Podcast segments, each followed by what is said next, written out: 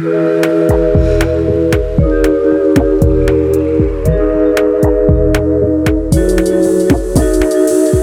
dia, clube! Boa noite, clubbers! Hoje é dia de Vitamina D, o formato do podcast do Clube Sentimental, em que a gente coloca mitos na sombra e verdades no sol sobre um tema. Eu sou Luísa Franco, psicóloga.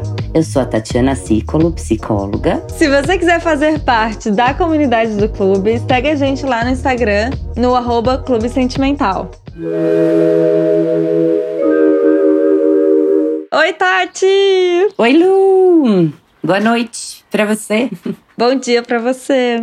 Hoje a gente vai falar sobre os mitos nas nossas relações interpessoais. Fala um pouquinho sobre isso, Tati para explicar para os ouvintes? Acho que eu vou dar uma introdução na, no nosso podcast de hoje, que a gente, quando a gente fala em relação interpessoal, em ser efetivo na relação interpessoal, uh, que é uma coisa importante, afinal nós somos seres sociais e ser efetivo nas nossas relações é o que traz muitas coisas de uma vida mais plena e mais satisfatória né? Quando a gente fala de efetividade interpessoal, a gente está falando um pouco de, de atingir objetivos dentro das relações, de manter uma relação e de manter nosso autorrespeito também, né? A gente precisa, como se fosse, fosse fazer um malabarismo com três bolinhas. E cada bolinha tem um nome desse. Eu preciso atingir um objetivo naquelas, naquela interação que eu vou ter com aquela pessoa. Eu preciso, é, se eu quero manter a minha relação, e eu preciso também manter meu autorrespeito. Às vezes a gente abandona uma dessas três coisas em prol de outra. E é importante que a gente olhe para as três coisas e porque se a gente abandona nosso autorrespeito em relação para manter uma relação, ao longo do tempo essa relação vai ficar insatisfatória pra gente. E se a gente abandona a relação por conta do nosso autorrespeito, por exemplo, a gente começa a minar nossas relações, que não é um objetivo nosso. Uhum. Então eu acho importante que a gente faça um malabarismo dentro das nossas relações interpessoais e para isso eu acho importante que a gente avalie alguns mitos que a gente tem, né, Lu? A gente é, acredita em algumas coisas que não são verdadeiras necessariamente, que a gente tem como crença forte lá dentro da gente. E eu queria que vocês parassem para olhar aí para vocês uh, quando a gente estiver falando desses mitos e que mitos são naturais na vida de vocês que vocês sempre pensam? Que crenças que vocês têm em relação às, às, às relações? Acho que é bom falar que é, os ouvintes não vão se identificar com todos. Algumas pessoas vão se identificar com uns, outras com outros. A gente só selecionou alguns aqui, porque tem vários mitos. A gente selecionou os que a gente acha que são é mais comuns e que atrapalham bem as relações, né? Então, esses mitos é, acabam atrapalhando essas relações ou a dinâmica dessas três bolinhas. Aí, Tati, eu queria que você repetisse, só para ficar mais claro para os ouvintes, é, quais são essas três bolinhas? Perfeito. Eu acho que é um objetivo que a gente tem naquela interação, seja manter o nosso. É, o nosso valor, manter uma opinião nossa, fazer um pedido, dizer não a um pedido indesejado, né? E etc. A gente pode ter diversos objetivos dentro de uma uhum. interação. O outro é manter o relacionamento. Às vezes, eu quero dizer para a pessoa um não, ou eu quero dizer que aquele pedido é inadequado, ou eu quero pedir para que ela pare de fazer algo que eu não gosto dentro daquela relação, mas eu quero manter aquela relação com aquela pessoa. Eu gosto daquela pessoa, mas eu não gosto necessariamente daquele. Um, comportamento. Daque, daquele comportamento comigo naquela relação, ou daquela aquela simples característica que ela faz dentro daquela relação, e eu preciso uhum. dizer. E manter o autorrespeito, que é a terceira bolinha, que é quando eu não necessariamente abro mão dos meus valores, da minha, do meus, da minha ética, do que é importante para mim, só para manter a relação. Porque se eu faço isso a longo prazo, essa relação vai ficar insatisfatória e pesada e aversiva para mim se todas as vezes eu abrir mão do que é importante para mim por conta dessa relação. Então, como manejar essas três bolinhas ao mesmo tempo? Eu acho que existem várias estratégias para isso, mas antes acho que a gente tem que contestar alguns mitos que a gente tem uhum. para que isso facilite. É quase que um que não fazer. o que não fazer, exatamente. Tá. então vamos lá para os mitos? vamos lá. Primeiro, eu não mereço obter o que eu quero ou preciso. Você percebe que se você tiver esse mito em mente, você vai acabar não fazendo pedidos que são necessários para você, para as pessoas. Você vai acabar uh, aceitando, às vezes, coisas que não são, que são dolorosas para você apenas porque você acredita que você não merece e que o outro merece.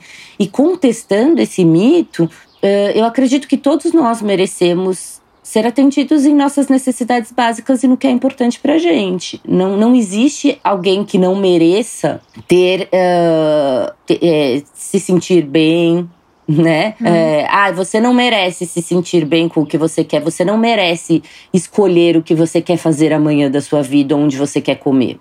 Não existe isso, né? Todo mundo merece ter as necessidades básicas atendidas. Se o outro vai atender ou não, eu não sei. Mas que você tem que pedir para que suas necessidades básicas sejam atendidas e que seus valores e que os seus desejos estejam em dia alinhados com a sua vida, eu acho que todo mundo merece. Sim. Aí fica bem claro, é, para mim fica atrelado uma crença de desvalor, né, associada. Então Exatamente. é assim, minha filha se valoriza. Aquela história, né? Se valoriza. E se você não se valorizar, ninguém vai, né? Exato. Então, Aquela coisa assim, que as assim, nossas mães falam, né? É, exatamente. Então, é, é, é muito importante isso que a, gente, que a Tati falou. Todo mundo é merecedor, sim. Então, partir desse pressuposto, se você se você tá numa relação em que te invalida ou você mesmo se invalida no nível de você não sentir merecedora de ser ouvida, então a gente tem que repensar essa relação, ok? Perfeito. Se eu fizer um pedido, isso mostrará que sou uma pessoa muito fraca. Ah, isso é clássico. Esse é o clássico da pessoa que tem uma ideia que é autossuficiente e que não, de, que não deveria né, depender dos outros. E quando depende, se sente fraca, se sente é, também se invalida, se sente menor porque está pedindo ajuda. Então, esse é um belo de um mito que atrapalha muito as relações. É, pessoas que se sentem sobrecarregadas, né? É, sempre questiono muito os pacientes que têm essa ideia que estão se sobrecarregando. Por que estão se sobrecarregando? O que está acontecendo? Provavelmente não está pedindo ajuda, né? Não sabe pedir ajuda, acha que isso vai desvalorizar de alguma forma. Então, isso é um belo de mito, gente. A gente, de novo, São pessoas falei... muitas muitas vezes, muitas né? Dentro vezes. do trabalho, dentro da casa, eu que tenho que fazer tudo. Sim, se colocam sobrecargas é, imensas e não pedem ajuda e acabam sofrendo com isso. E acabam acreditando em outro mito de que o jeito que elas fazem é melhor também. Ou essa noção de, essa noção de fraqueza é muito muito pesado, né, da gente ter, porque afinal quem é essa pessoa tão maravilhosa assim? Que faz tudo. Essa super heroína, é, exato. Não existe. E se existe, tá acabada, tá mal. Exatamente, tá destruída, né? Exatamente, gente, todo mundo precisa de ajuda. Todos nós vivemos, né? Quando falar ah, para criar um filho, a gente precisa de uma comunidade. É aldeia, fato, a gente é. precisa de uma aldeia, a gente precisa de muitas coisas.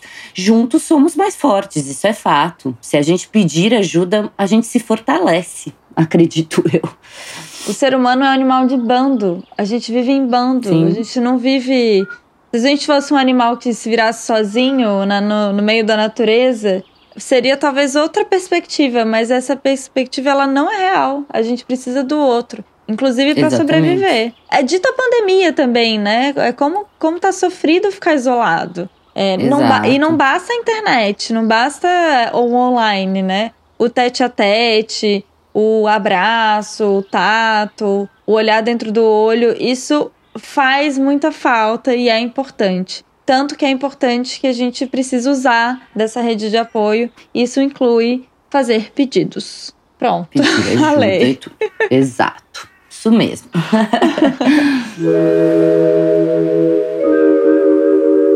Se peço alguma coisa ou digo não, não suporto que alguém fique chateado comigo. Hum. Isso é um pouco meu. Não suporto, acho um pouco forte, porque eu até, hoje em dia eu até suporto.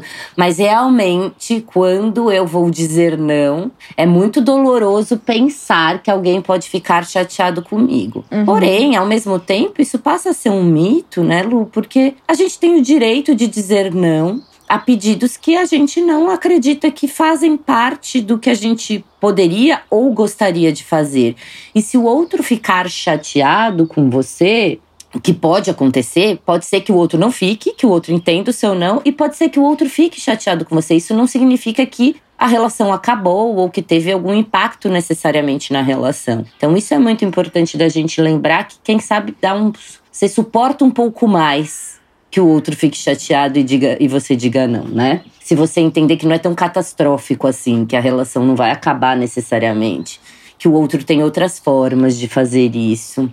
E que vão ter outros pedidos que você pode dizer sim também, que cabem mais dentro do seu, da sua vida ou do que você pode fazer para o outro. Uhum. Esses dois pontos são importantes que a Tati trouxe de é, se o outro ficar chateado, são sentimentos do outro, talvez vocês conseguem é, numa relação, duas pessoas manejar isso junto, mas cada um, né, com, a sua reação, que a gente não tem controle sobre o sentimento dos outros. E segundo, que a relação de fato não está em risco quando alguma coisa, é, quando há um desencontro. É, não quer dizer que a reação está em xeque, né? Mas para além disso, acho também aqui nesse, nesse mito é importante a gente não só ficar aberto para falar o não, mas para também ouvir o não. Então, é, também tem essa via de mão dupla que as pessoas pensam pouco, me parece, que é hum, tá aberto para ouvir o não também quando a gente pede alguma coisa. Então, quando a gente flexibiliza esse mito com a gente, a gente também flexibiliza esse mito para com o outro. Ou seja, a gente também fica mais aberto quando o outro mostra uma indisposição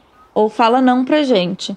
Então, acho que é super importante é, falar e saber escutar nãos também. Perfeito. Dizer não a um pedido é sempre algo egoísta de se fazer. O que, você acha, Lu?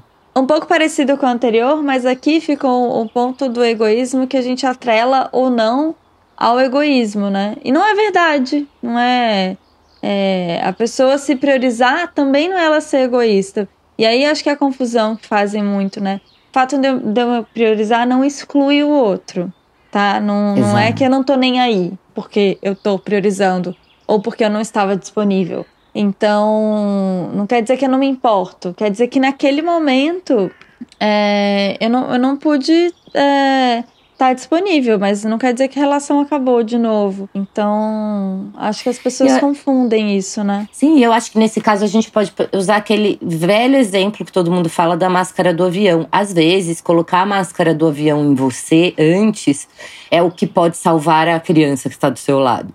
Sim. No é. caso. Então, Sim. o dizer não é necessário muitas vezes para que eu possa me doar de uma forma útil e satisfatória para as outras pessoas uhum. ao, ao mesmo tempo, né? Então, não necessariamente é egoísta. Eu preciso estar bem para poder me doar e fazer algo para o outro. Sabe que aqui me veio um exemplo na minha cabeça, você falando isso? A minha relação com o WhatsApp. que eu não sou muito boa, né? É, eu, não respondo, eu não sou uma pessoa. Eu não tenho uma preocupação de responder o WhatsApp é, em imediato. Não sou essa pessoa que uh, mando uma mensagem. E os meus amigos já sabem disso, né, Tati? Sim. e muitas eu vezes. sei. Sim. É, e inclusive até os pacientes também, assim. É... Sabe por que o que acontece o, comigo? É que às vezes eu vejo a mensagem, ou se for um áudio mais longo e tal, eu sei que naquele momento eu não estou disponível para é, dar a atenção que a pessoa merece. Uhum. Então, eu vou é, separar um, em um outro tempo, no meu tempo, que não é esse tempo frenético de online e de internet que é, é viu e já respondeu, mas é um tempo que eu vou conseguir parar e dar atenção para a pessoa como ela merece. Você é. E, e, então, assim, eu tô dando um não para a resposta rápida, mas eu tô, na verdade, na minha cabeça, investindo nessa relação, de dando o. Perfeito. O, de acordo com o meu tempo né? Que aí tem a ver com as bolinhas sem me deixar de lado. Que acho que as Perfeito. pessoas às vezes acabam se deixando de lado nessa coisa de responder imediatamente. E, e não e, e, até a relação de lado, porque respondem de qualquer jeito, não param para pensar numa resposta ou no que está sendo solicitado. Enfim. Perfeito, acho perfeito. Que... Acho legal voltar para as bolinhas, é, né? Todas as vezes, Sim. de fato, como você está dizendo. Então, É exatamente, eu mantenho, quando eu digo, eu posso dizer para a pessoa, olha, agora eu não consigo te responder, te dar a atenção necessária, mas em algum momento eu vou te dar a atenção necessária. Por exemplo, você está mantendo a relação porque você está sendo justo com a pessoa, você está dizendo o que, que é importante, você está uhum. dizendo o objetivo que você quer ajudá-la, mas nesse momento você não consegue e você está mantendo o seu autorrespeito, que é eu não vou bater o carro aqui porque eu tenho que responder rapidamente, porque aí não vou responder nunca mais essa mensagem, né? Uhum. Tipo, se o carro bater, eu não vou lembrar de responder essa mensagem. Então, manter o seu autorrespeito também. Eles deveriam saber que seu comportamento feriria meus sentimentos. Eu não deveria ter que lhes dizer. Aqui eu só penso também de uma distorção cognitiva que é a leitura mental, que é, para quem não sabe, é leitura mental é quando a gente acha que o outro está pensando ou também a gente acha que o outro sabe o que a gente está pensando.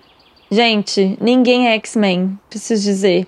Ninguém lê pensamentos. Então, assim, é, esse, esse deveriam sempre é, flerta ali com distorção cognitiva, porque ninguém deveria nada, começa por aí. Mas principalmente, é, se você não comunica o que te fere, as pessoas não vão saber. Não vão mesmo. Exato. E, e pode ser que você aprenda no processo da relação. Tem coisas que te ferem que você nem sabia que te feriam. E aí, quando acontece, você precisa comunicar, entende? Ou então ficar, ah, é óbvio que isso ia me machucar. Não sei se é tão óbvio assim. Não sei, tem coisas que machucam, que algumas pessoas se sentem machucadas e tem outras que não. As pessoas são criadas de formas diferentes, as pessoas têm históricos de vida diferentes, têm crenças diferentes. Valores. Entendem as valores diferentes, entendem as coisas diferentes. Então, nem sempre o que vai te machucar vai machucar a outra pessoa, né? Uhum. Obviamente, tem coisas que machucam a todos.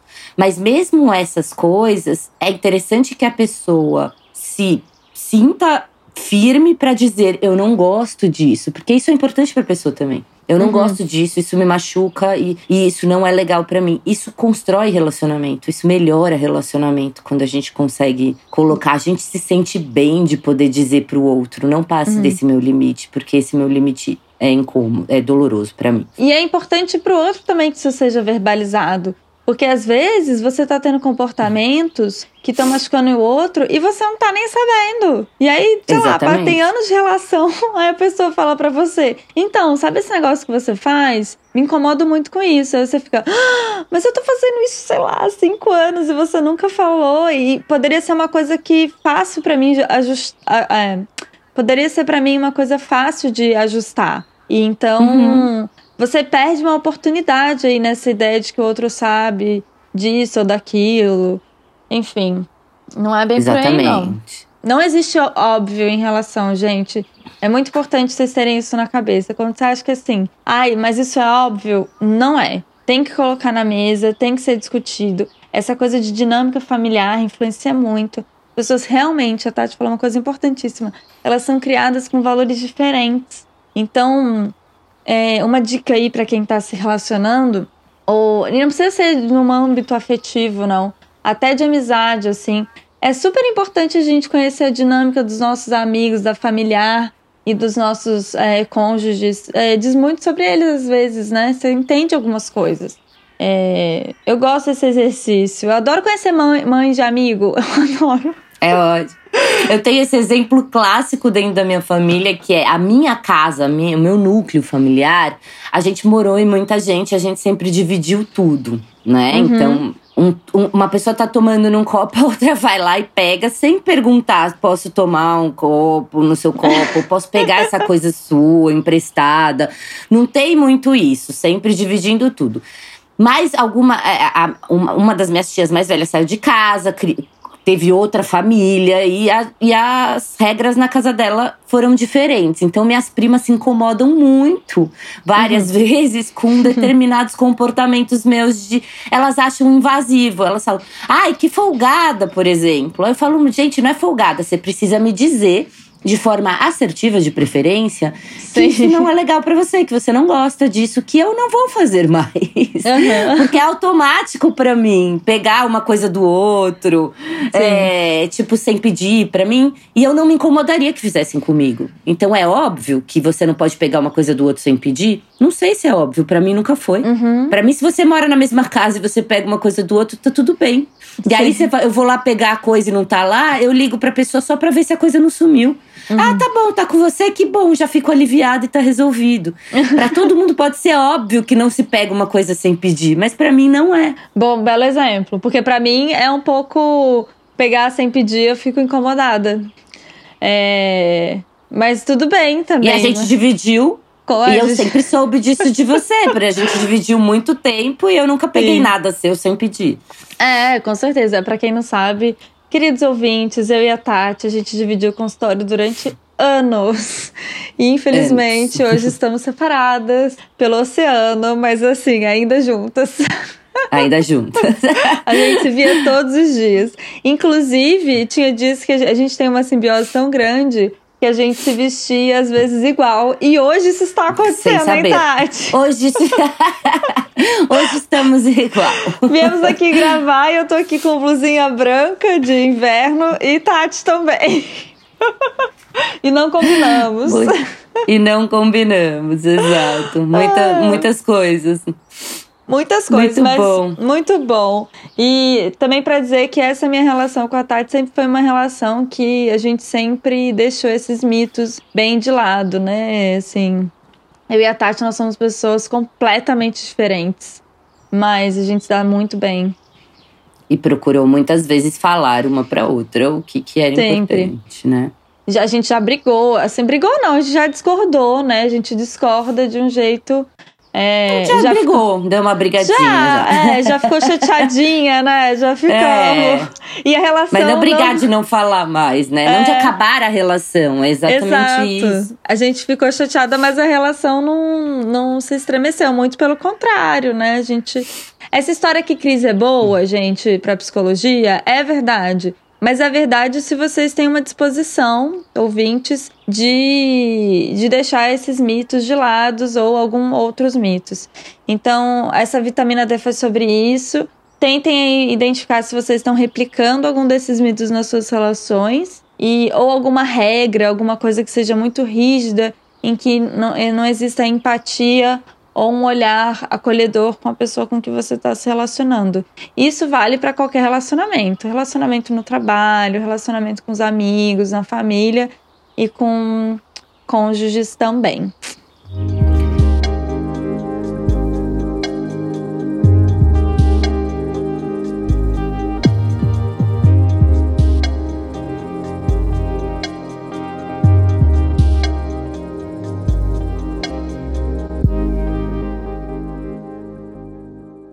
Inclusive, gente, a gente abriu uma caixinha lá no Instagram do clube. Para quem não segue a gente, é o arroba Clube Sentimental. Participam do, do nosso Instagram, porque lá a gente tem muita interação com vocês, ouvintes. A gente abriu uma caixinha recentemente e uma ouvinte pediu pra gente falar de relacionamentos com sogra. e a gente vai preparar esse episódio baseado também nessas relações interpessoais. Hoje foi só um aperitivo, digamos assim, né, Tati? Perfeito, muito bom. Que é uma Acho relação. que com sogra, com pessoas com relações que, que são próximas e que às vezes não necessariamente a gente escolheu. Eu acho que é ótimo a gente trabalhar a nossa efetividade interpessoal. Com certeza. E vai ser uma sauna. Então, se você tiver algum caso com sogra, além dessa ouvinte que já pediu esse episódio, é, manda lá pra gente, manda uma DM que a gente vai a gente vai colocar essas questões aqui no podcast e responder vocês, tá bom?